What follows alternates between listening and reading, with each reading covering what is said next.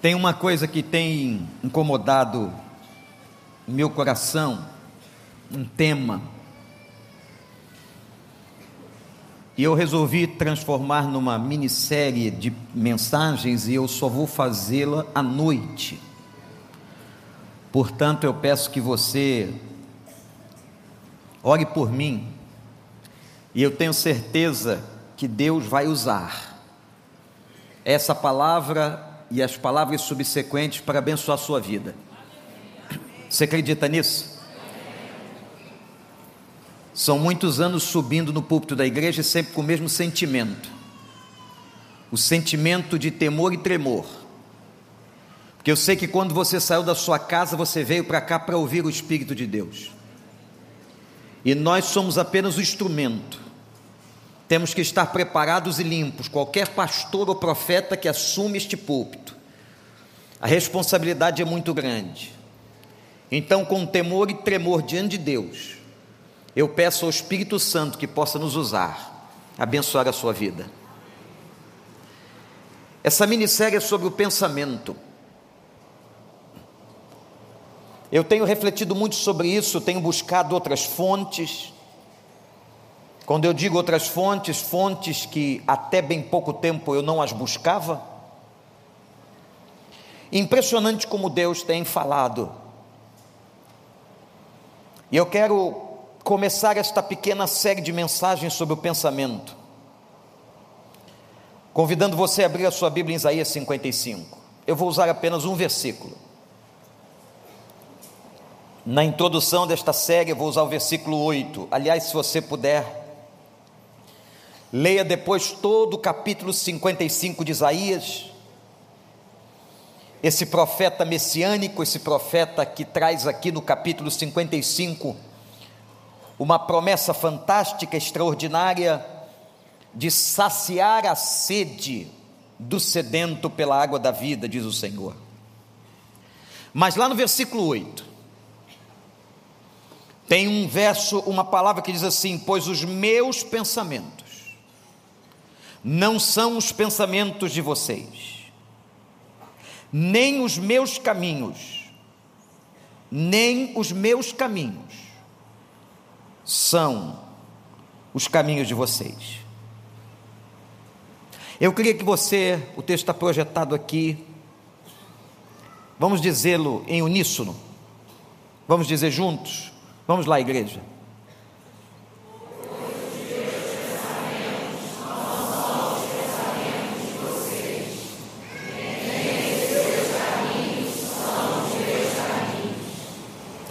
Nem os seus caminhos são os meus caminhos. Mas a primeira parte do texto fala do pensamento. Então agora coloca todo o teu pensamento para cá, toda a tua atenção. Começamos a dizer o seguinte: pelo que está nesta palavra, há pensamentos que são dos homens, e há pensamentos que são de Deus. Está claro isso, irmãos? Há pensamentos que nós temos que são pensamentos humanos, mas há pensamentos que são de Deus.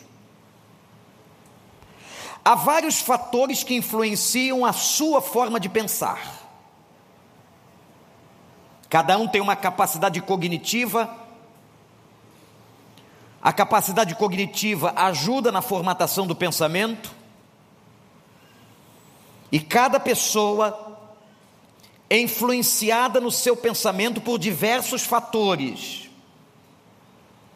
Eu não posso aqui entrar nas questões da psicologia do pensamento. Isso é uma matéria extensa dentro da psicologia, extremamente estudada nos dias de hoje. Um fato interessante e muito importante é que os nossos pensamentos humanos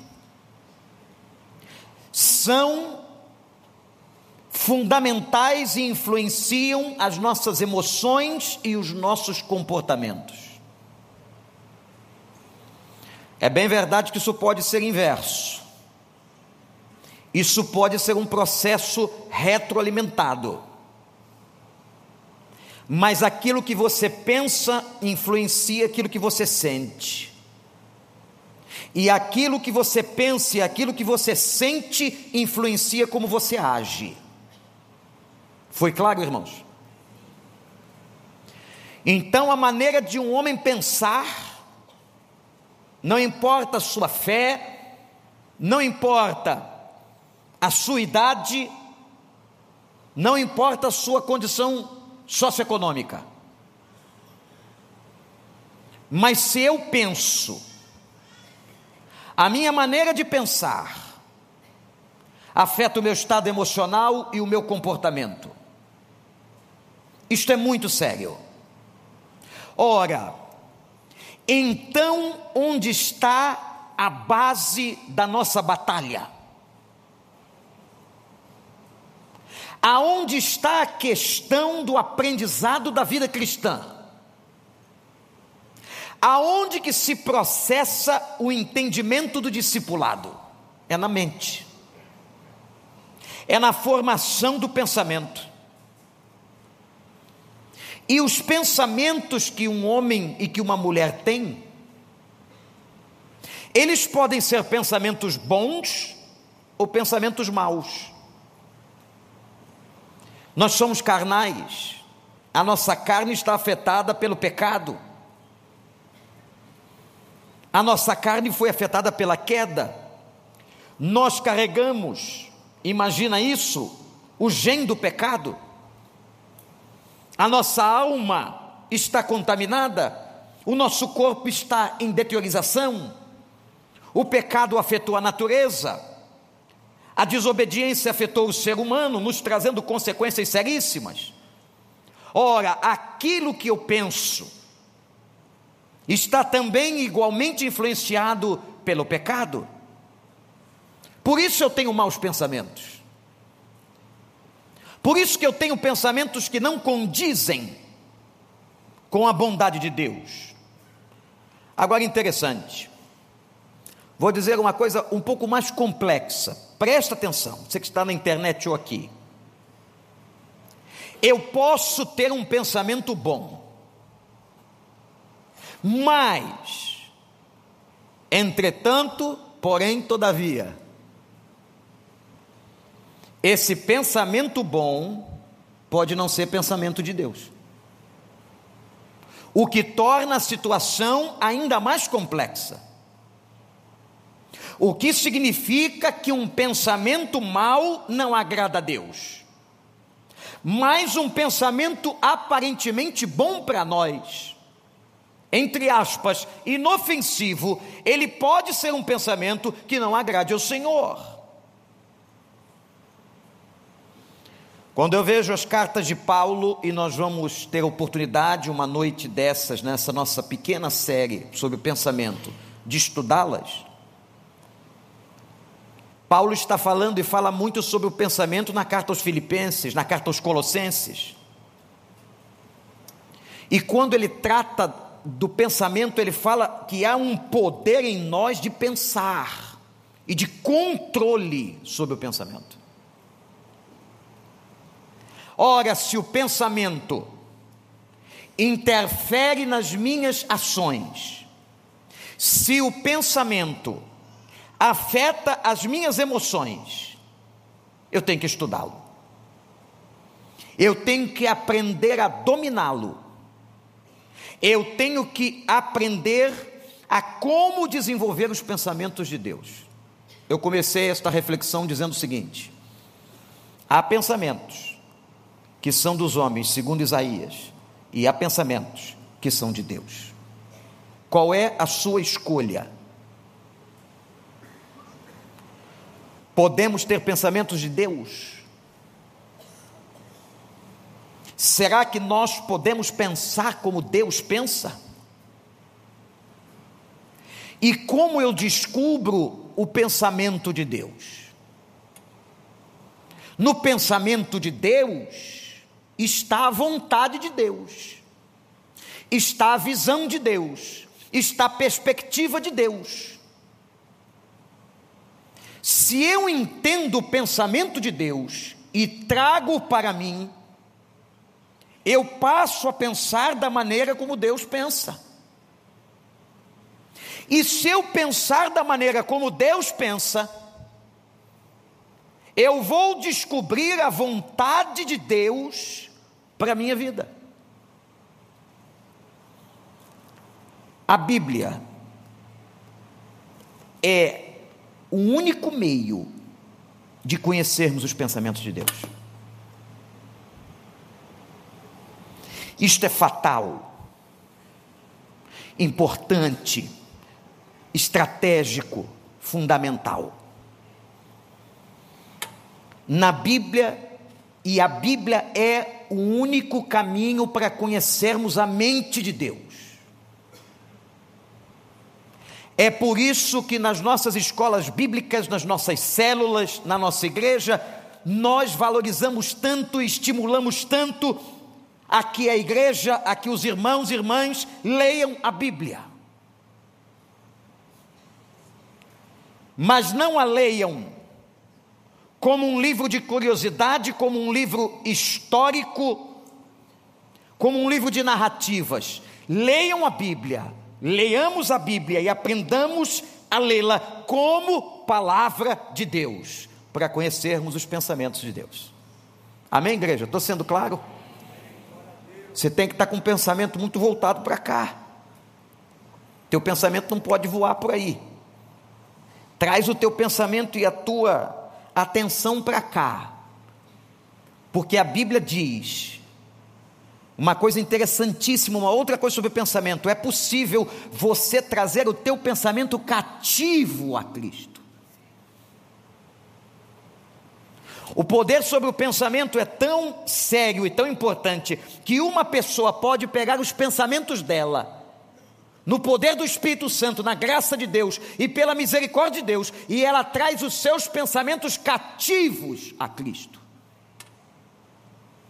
Isto é, os pensamentos humanos podem ficar presos aos pensamentos de Deus.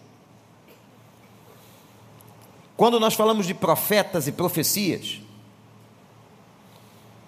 nós temos que ter todo cuidado, eu creio plenamente que Deus fala através das pessoas.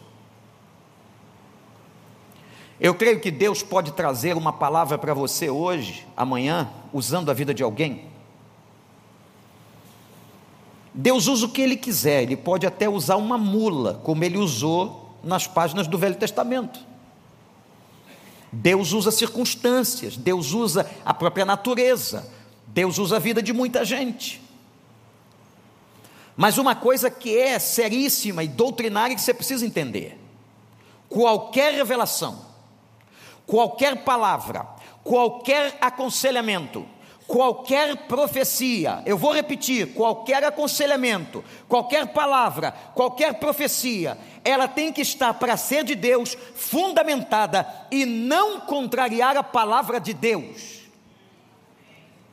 Se alguma profecia for entregue a você, em choque, que vá de encontro, olha o português, que vá de encontro e não ao encontro, de encontro, que for conflitante com a palavra de Deus, é anátema. Todas as profecias, todas as palavras, todo aconselhamento pastoral, todo aconselhamento de um irmão, tudo que Deus for falar pela boca de alguém, a Bíblia diz: pese o espírito e que esta palavra não venha contrariar a palavra de Deus. Cuidado, meu irmão, minha irmã, quando você vai aconselhar, quando você vai mandar um zap para alguém, quando você fala com uma pessoa, você que é um crente, uma crente, que você professe apenas a palavra de Deus. Se você professa, ensina e aconselha com base na palavra de Deus, então você está ensinando os pensamentos de Deus. Sim ou não? Pensamentos da carne produzem frutos da carne, diz Paulo, aos Gálatas. Pensamentos de Deus vão produzir os frutos de Deus. Por isso eu tenho que saber distinguir a primeira coisa no meu pensamento.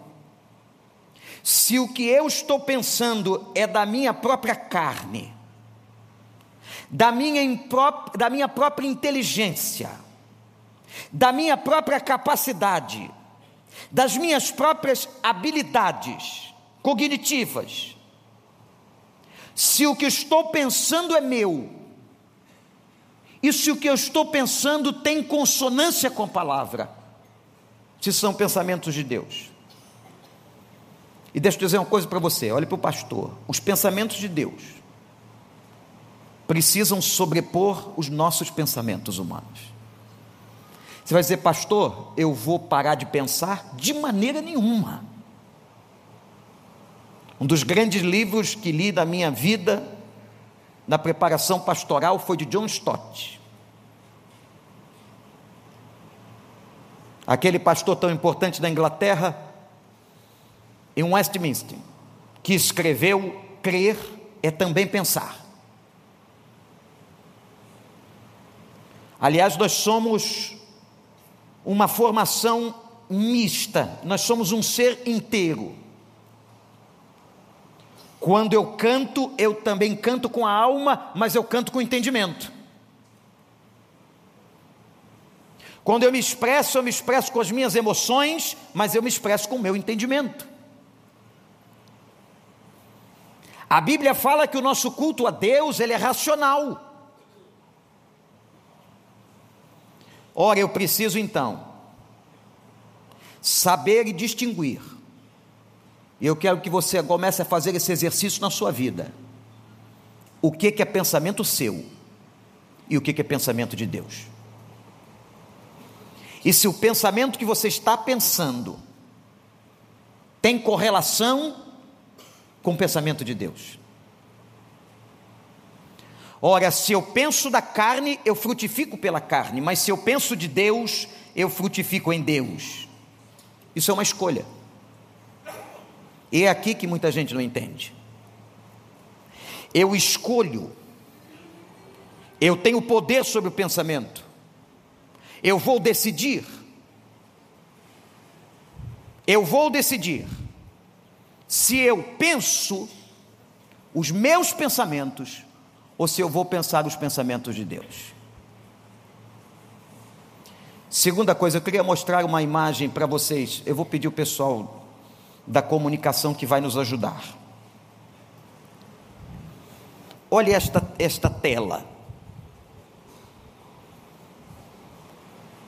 Eu não tenho conhecimento das questões da botânica, eu não sou um trabalhador do campo, mas aqui nós temos uma árvore e que foi implantada nesta árvore, enxertada nela um galho de uma outra árvore.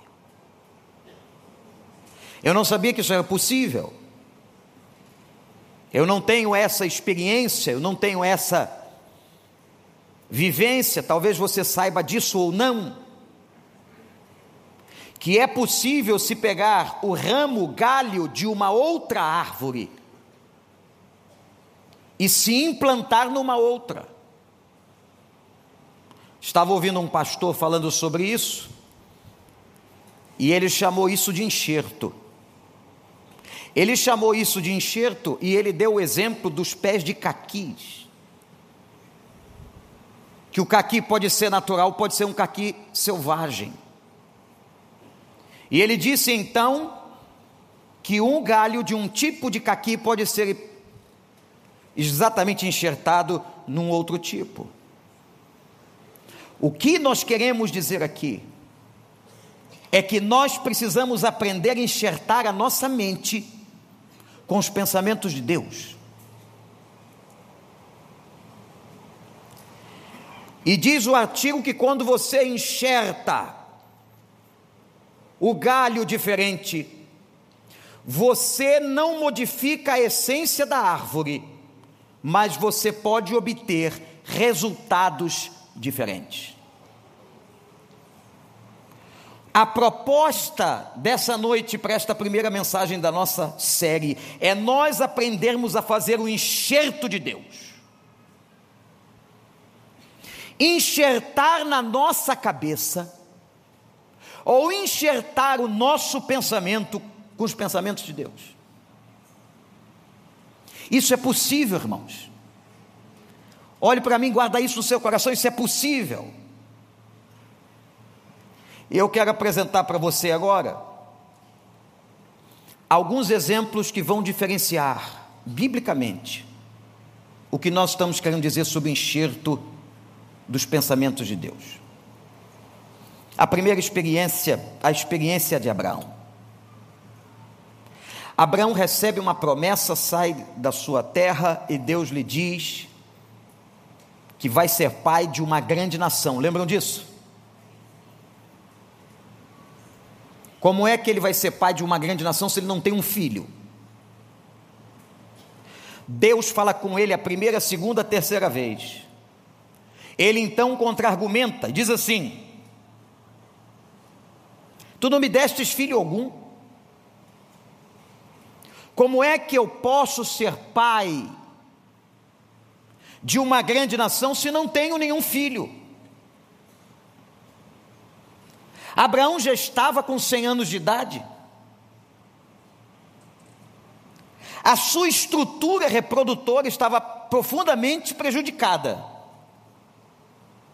E o que ele diz a Deus é naturalmente parte de um pensamento humano.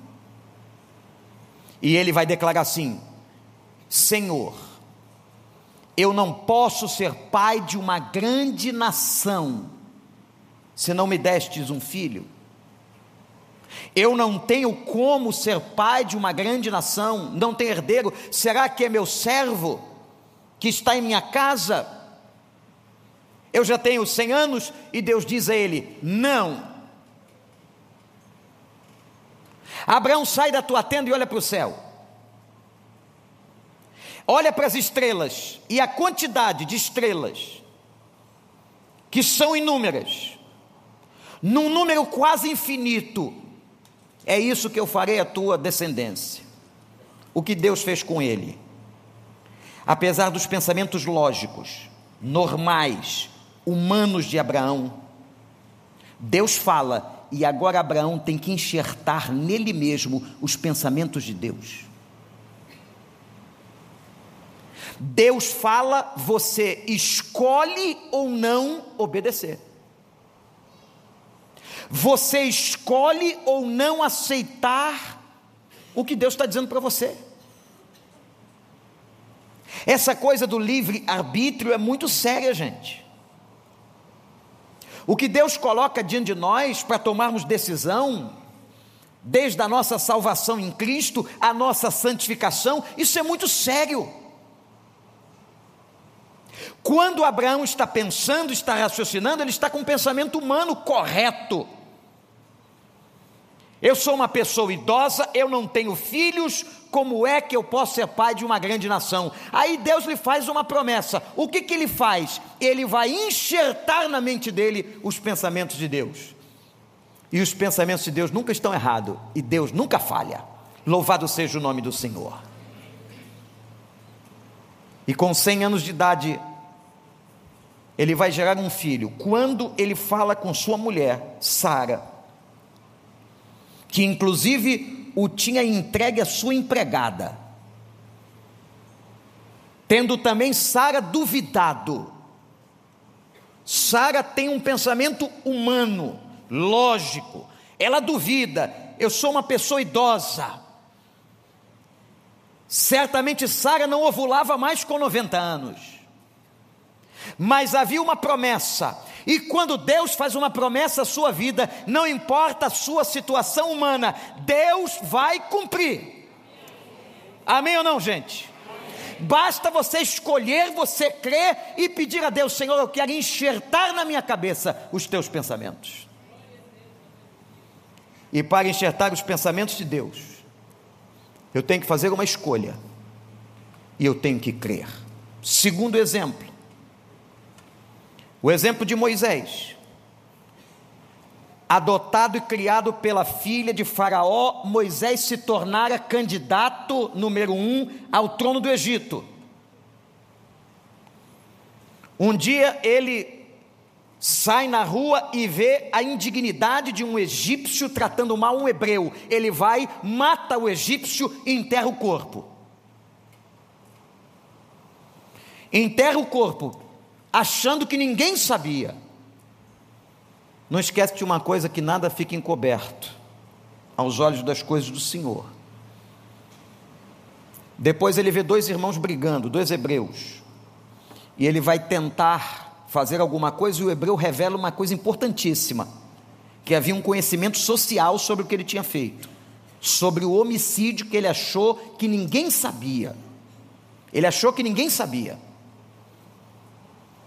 E o hebreu diz assim: Você vai me matar como matou o egípcio?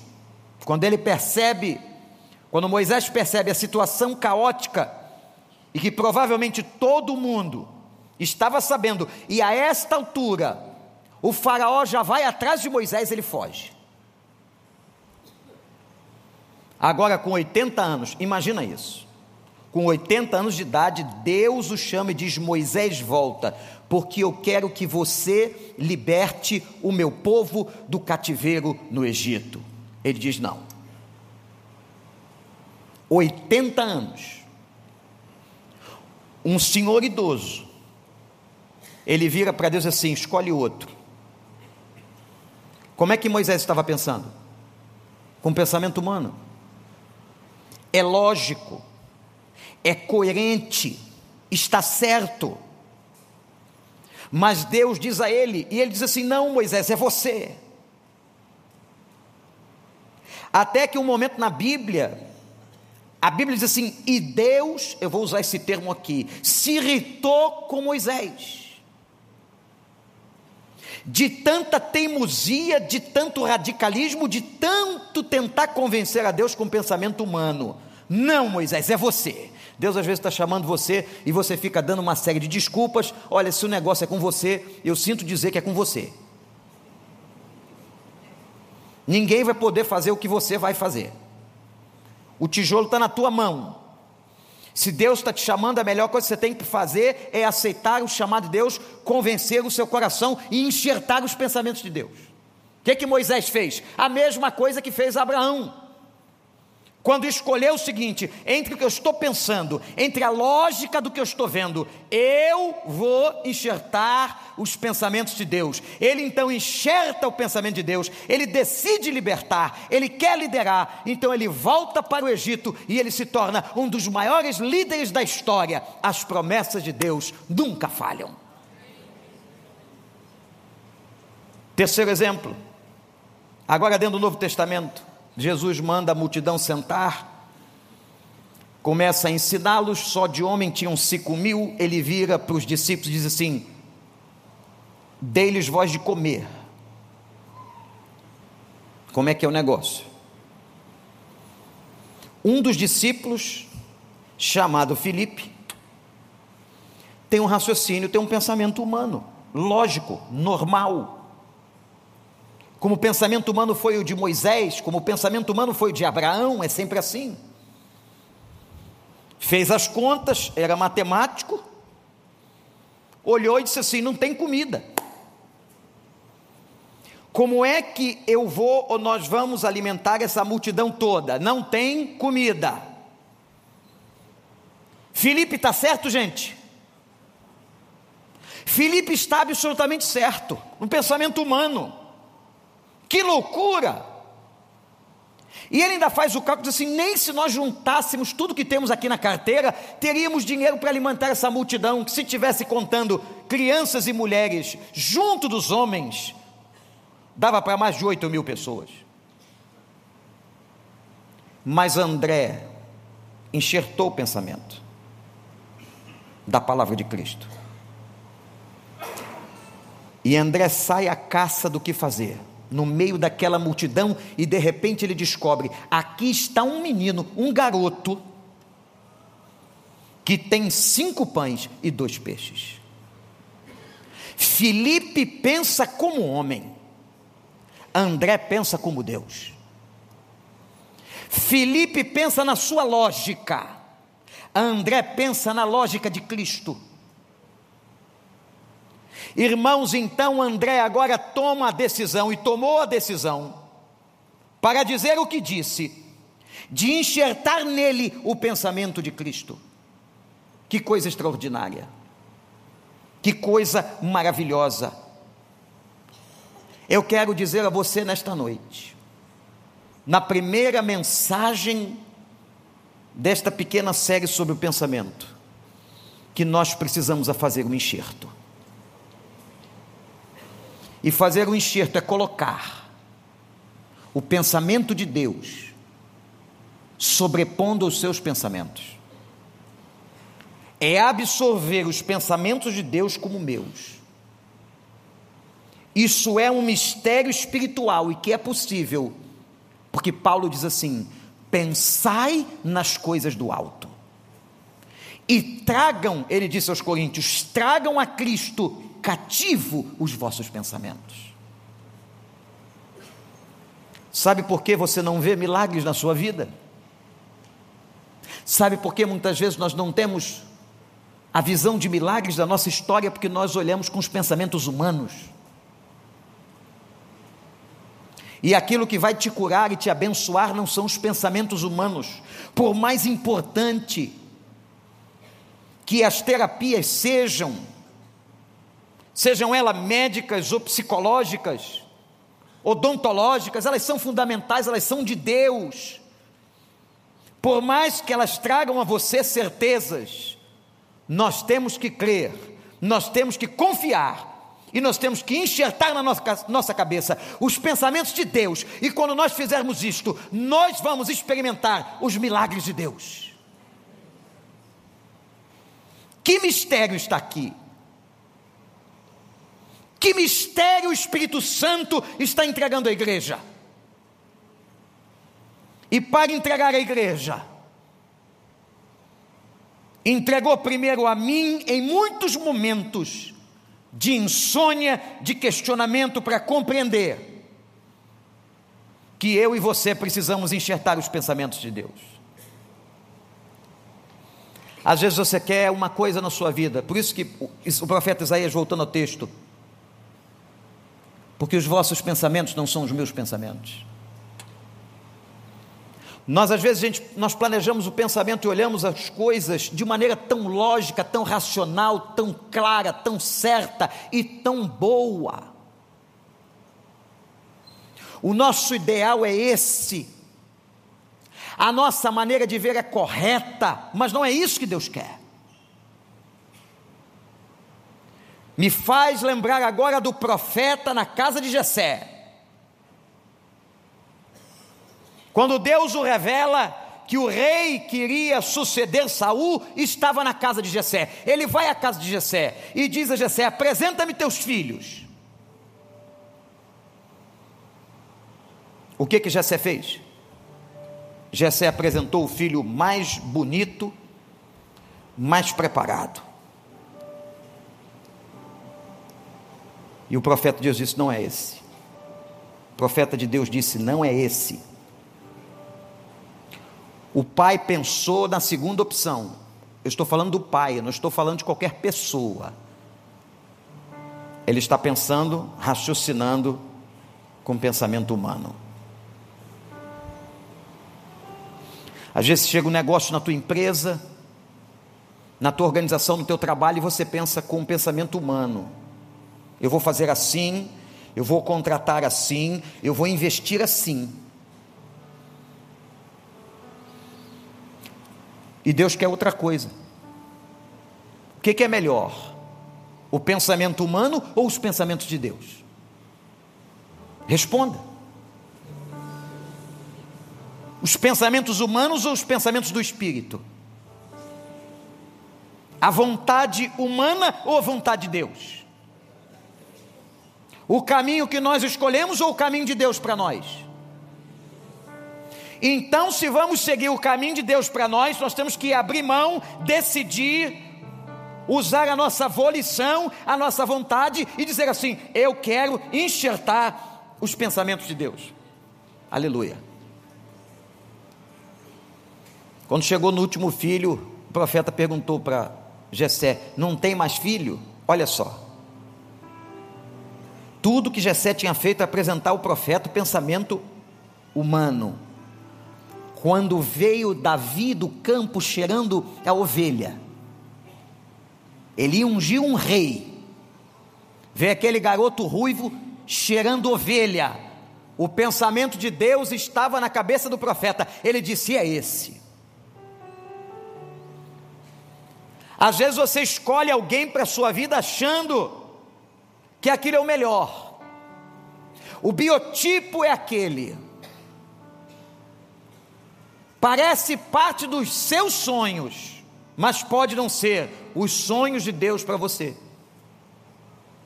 Quando de repente você resolve enxertar os pensamentos de Deus.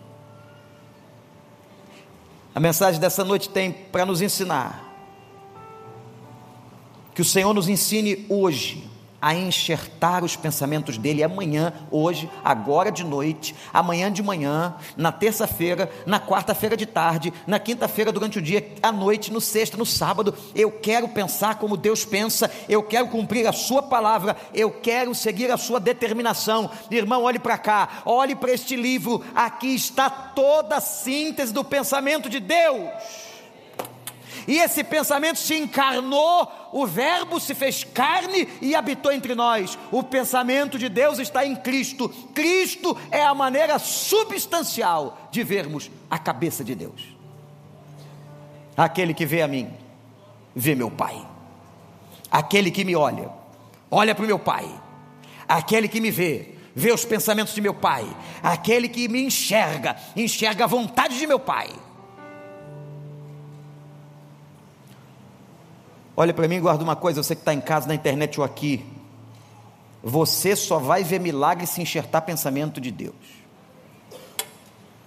Milagre só aparece na cabeça de quem pensa como Deus, porque não é lógico. Se for pensar como homem, se for pensar como a medicina, se for pensar como a, ciência, não acontece, porque não dá. A ciência é limitada.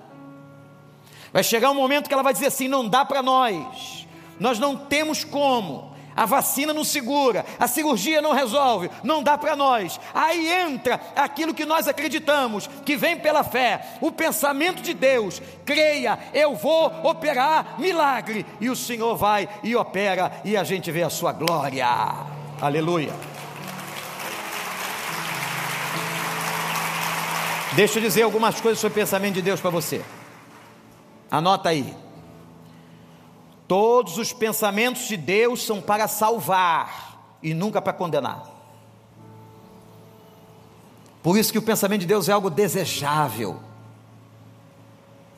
É mais maravilhoso que o ouro refinado, é mais doce que o mel, diz o salmista. A tua palavra é mais doce que o mel. Todo pensamento de Deus para você é para salvar, nunca para te condenar. Outra coisa importante: todo pensamento de Deus é para te curar e não para te adoecer. Ele tomou sobre si as nossas dores, sob as suas pisaduras nós fomos sarados. A doença é uma consequência da deformação pecaminosa do ser humano, mas o pensamento de Deus para você é a cura. E às vezes Ele vai te curar agora. Como Ele pode te curar para sempre e dizer: Venha, bendito do meu Pai, possua herança no reino que te preparei antes da fundação do mundo. Louvado seja o Senhor. Deus sempre, sempre, sempre nos cura. Deus sempre, sempre, sempre nos salva. Os pensamentos de Deus trazem esperança. Meu irmão, minha irmã, se tem um pensamento na tua cabeça que te leva para baixo, que te leva para o abismo, que te leva para a dor, que te leva para o sofrimento, que te leva para a angústia, esse pensamento não é de Deus, porque o pensamento de Deus ele traz esperança, ele traz alegria, ele traz contentamento, ele traz satisfação. Pensamento de Deus traz esperança. Pensamento de Deus traz cura, pensamento de Deus salva, pensamento de Deus traz vida. O que traz pensamento de morte é pensamento humano. É por isso que nós combatemos o suicídio, respeitamos as patologias que levam uma pessoa a uma crise. Que chega ao extremo, mas o que nós pregamos é a vida. O que Jesus veio anunciar é vida abundante. Se há em você hoje um assalto na tua mente de pensamento de morte, isso não vem de Deus.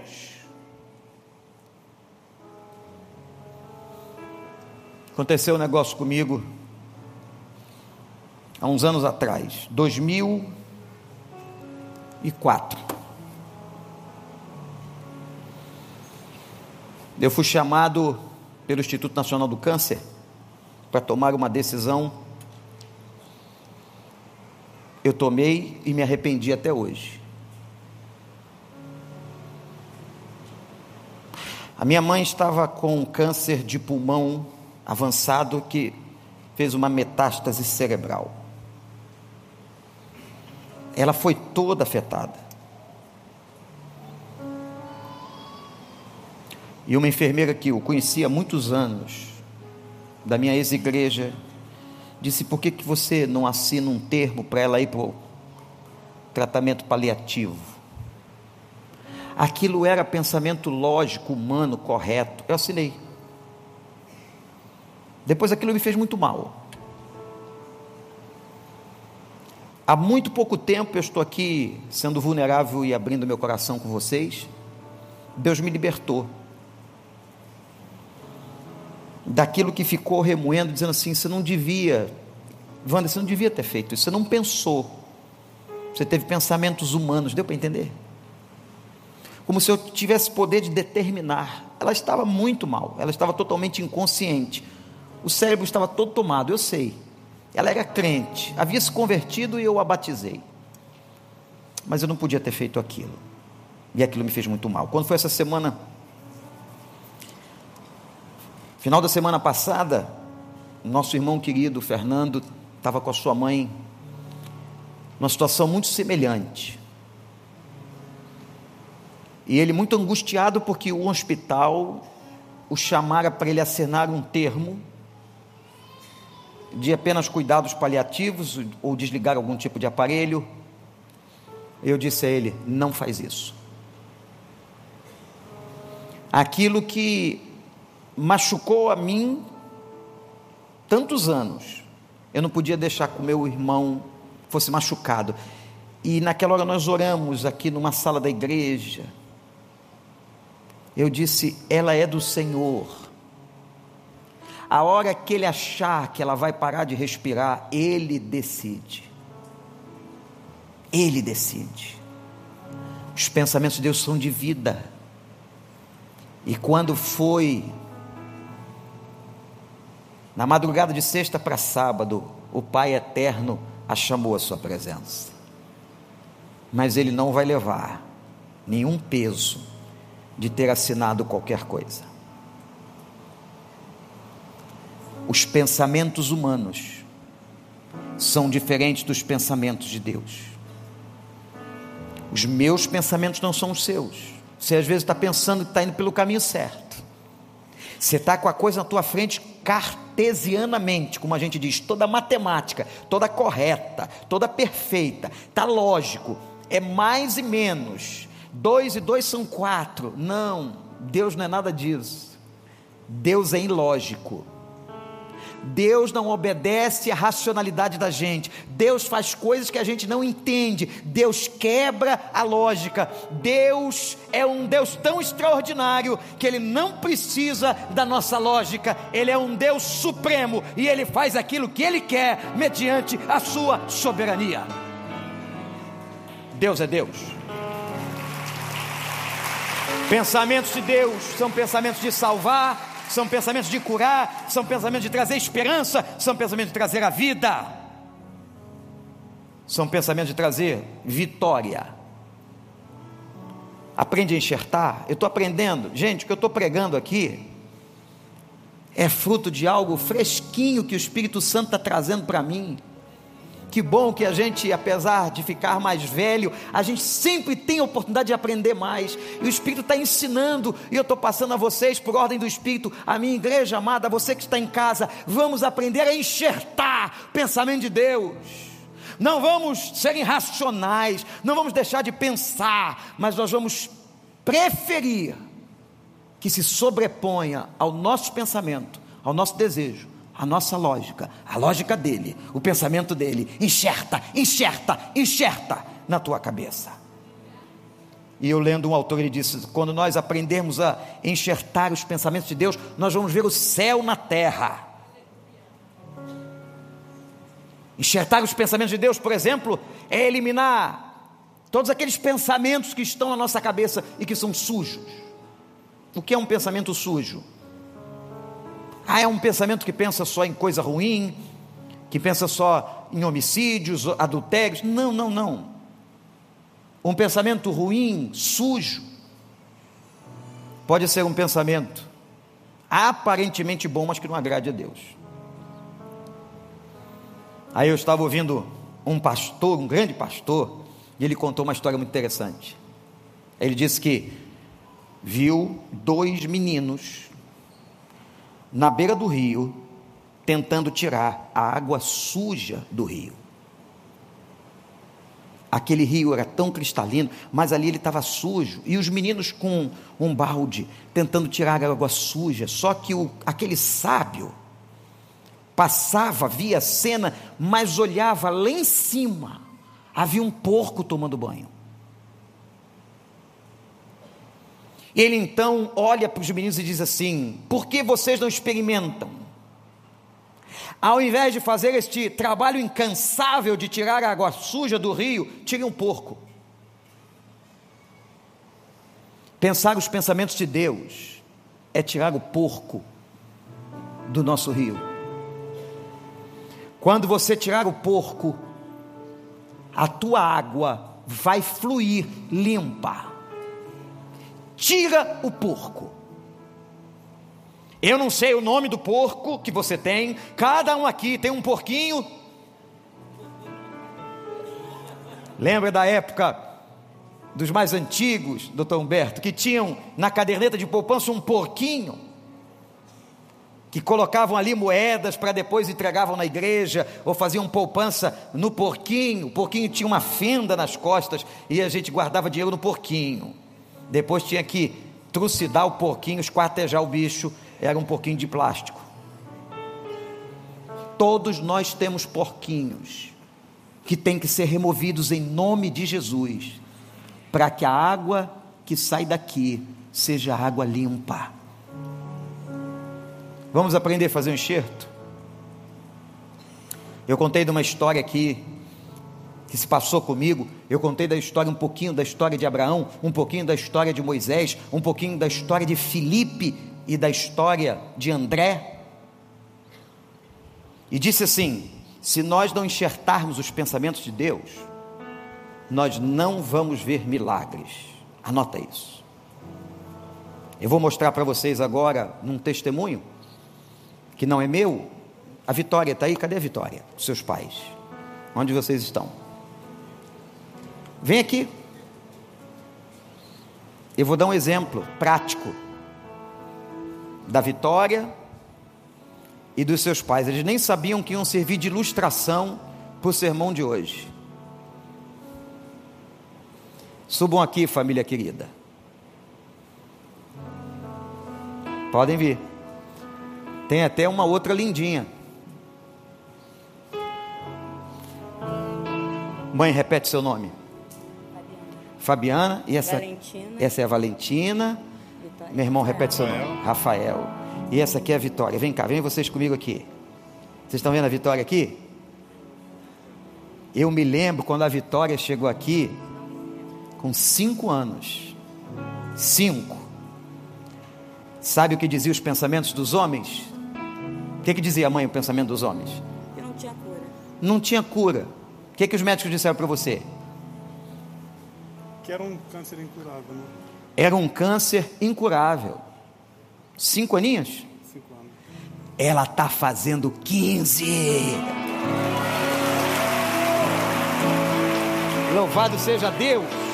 Vitória. O nome dela é Vitória. Vitória.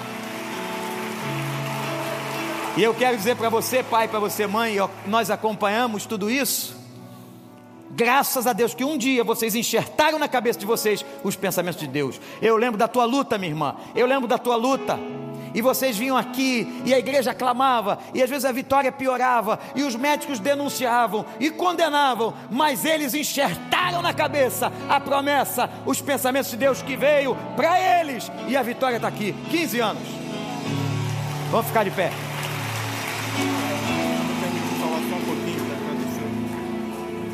Cadê o microfone? Pega para mim o microfone.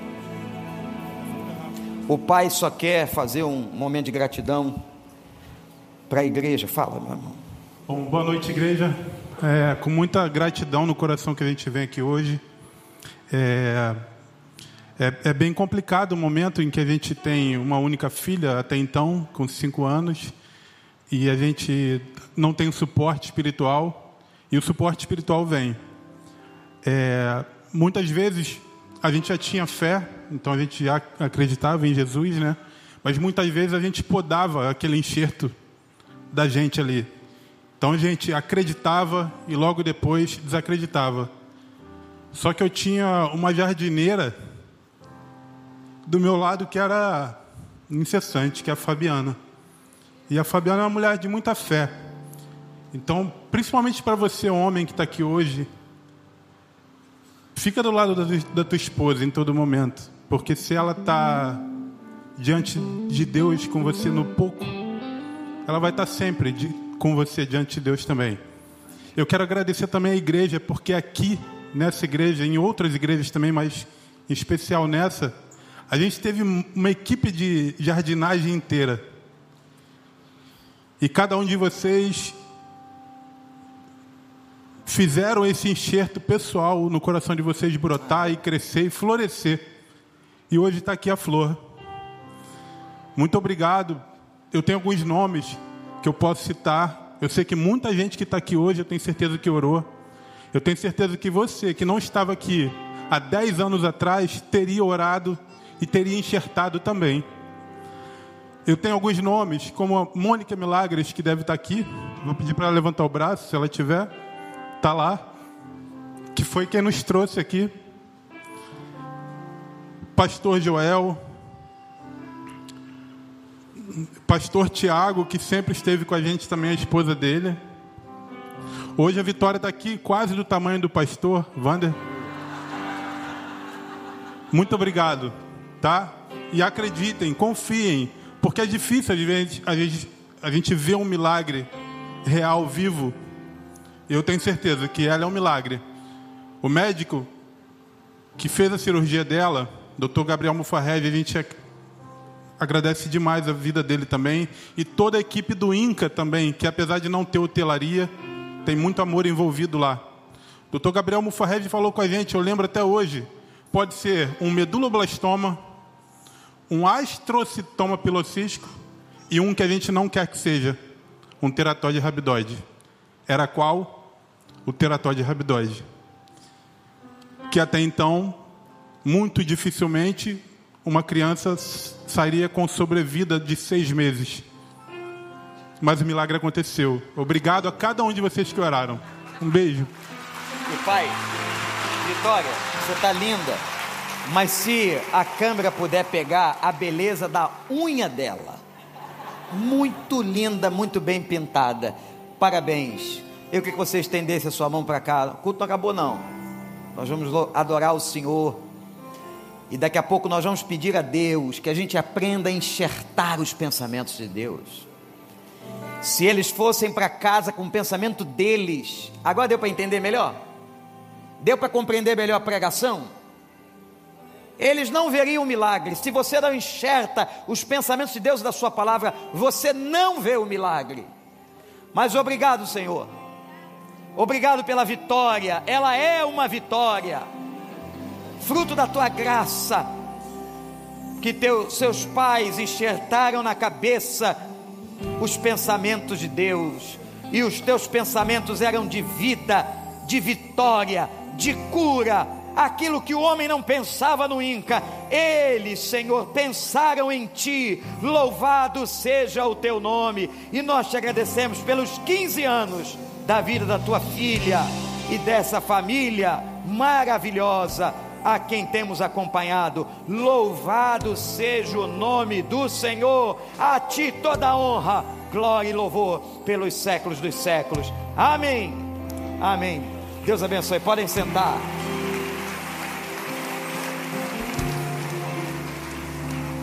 Deu para entender? Deu para entender o que é enxertar os pensamentos de Deus? Então nós vamos adorar o Senhor e você vai pedir isso a Ele. Eu queria fazer um convite esquisito. É bem esquisito. Você vai vir aqui e vai entregar a tua cabeça a Deus. Tem uns caras por aí que entregam a cabeça a Satanás, sabia? Faz até uns ritos, entrega, olha para mim, entre aspas, a santos. Na verdade são entidades malignas. Mas você vai entregar a tua cabeça e o teu pensamento, dizendo: Senhor, eu levo cativo e eu quero aprender a fazer enxerto. Quer fazer enxerto na tua cabeça? Quer tirar o porco? Então, enquanto a gente canta, vem aqui que depois eu vou levantar um clamor pela sua vida. Nós vamos orar para Deus nos ajudar. Maria, vamos cantar. Enquanto os filhos de Deus, as filhas de Deus, você que está em casa, você pode fazer isso também. Pode sair do seu lugar e vir entregar a sua cabeça